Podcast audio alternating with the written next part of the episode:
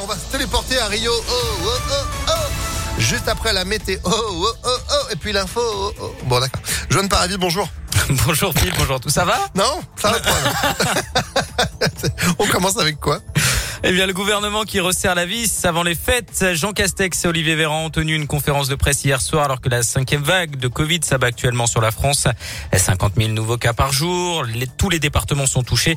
Le gouvernement appelle donc à accroître encore la vaccination avec notamment la dose de rappel pour tous. Le protocole sanitaire passe, lui, au niveau 3 dans les écoles. Les discothèques vont fermer à partir de vendredi pour un mois. Plus largement, le gouvernement appelle les Français à lever le pied sur les activités festives en intérieur jusqu'aux fêtes. Concernant la fête des Lumières qui débute demain à Lyon, elle est bien maintenue avec certaines règles, les précisions du Premier ministre Jean Castex.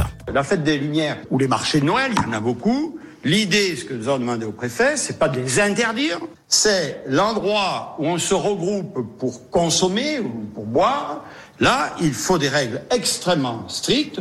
Le pass, si on peut isoler la zone concernée, et puis euh, des règles de, distanciation visant à assurer le maximum la sécurité. Si c'est pas possible, les activités correspondantes, pas pas l'intégralité de la manifestation, pourront être interdites, c'est du cas par cas, par le représentant de l'État. Et je vous rappelle que vous retrouvez le programme complet de cette fête des Lumières et les infos pratiques sur impactfm.fr. Concernant la vaccination des enfants, elle commencera le 15 décembre pour les enfants à risque. Elle pourrait être élargie à tous ceux âgés de 5 ans et plus d'ici la fin de l'année sur la base du volontariat. De leur côté, les HCL ont déclenché hier leur plan blanc avec la déprogrammation des opérations non urgentes pour assurer l'accueil des malades Covid notamment.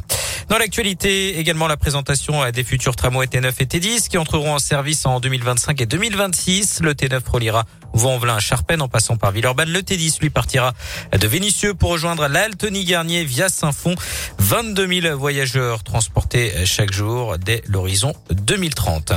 On poursuit avec le grand déballage d'Alexandre Vincent le maire de Rieux-la-Pape, qui a publié un long message hier soir sur Facebook pour parler de son divorce, une séparation compliquée. Le site Médiacité affirme qu'il a suivi un stage de responsabilité parentale après des accusations de violence sur son fils de 4 ans par sa femme et qu'une enquête serait ouverte pour mauvais traitement et violence sur mineurs. L'élu Les Républicains dément et a décidé de porter plainte pour diffamation euh, contre Média Cité. Dans l'actu nationale, cinq personnes dont un enfant porté disparu après l'effondrement d'un immeuble à Sanary-sur-Mer la nuit dernière dans le Var. Le bâtiment de trois étages s'est effondré vers 4 heures du matin à la suite d'une explosion dont l'origine reste inconnue. Selon euh, Var Matin, les cinq personnes disparues seraient prises au piège dans les décombres. Du football, coup dur pour l'OL qui devra se passer de Jason Denayer pour plusieurs semaines. Blessé dimanche soir à Bordeaux, le défenseur belge souffre d'une entorse à la cheville. Il sera absent environ deux mois. De son côté, Jean-Michel Aulas a-t-il menacé l'arbitre du match Lyon-Marseille, arrêté à cause euh, d'un jet de bouteille Dans son rapport d'incident, Rudy Buquet affirme que le président de l'OL lui aurait euh, lancé que ça n'allait pas en rester là, je cite. L'OL affirme que ce sont des propos incomplets sortis de leur contexte, rappelant que la commission de discipline euh, donnera les sanctions euh, demain après euh, l'arrêt définitif de ce match. Et puis du basket au programme ce soir, l'Asvel se déplace à Monaco pour un grand choc en championnat. Coup d'envoi à 18h. Merci beaucoup Johan pour l'actu à retrouver à tout moment sur notre site internet 8h4. C'est la météo et c'est Mossad. Hein.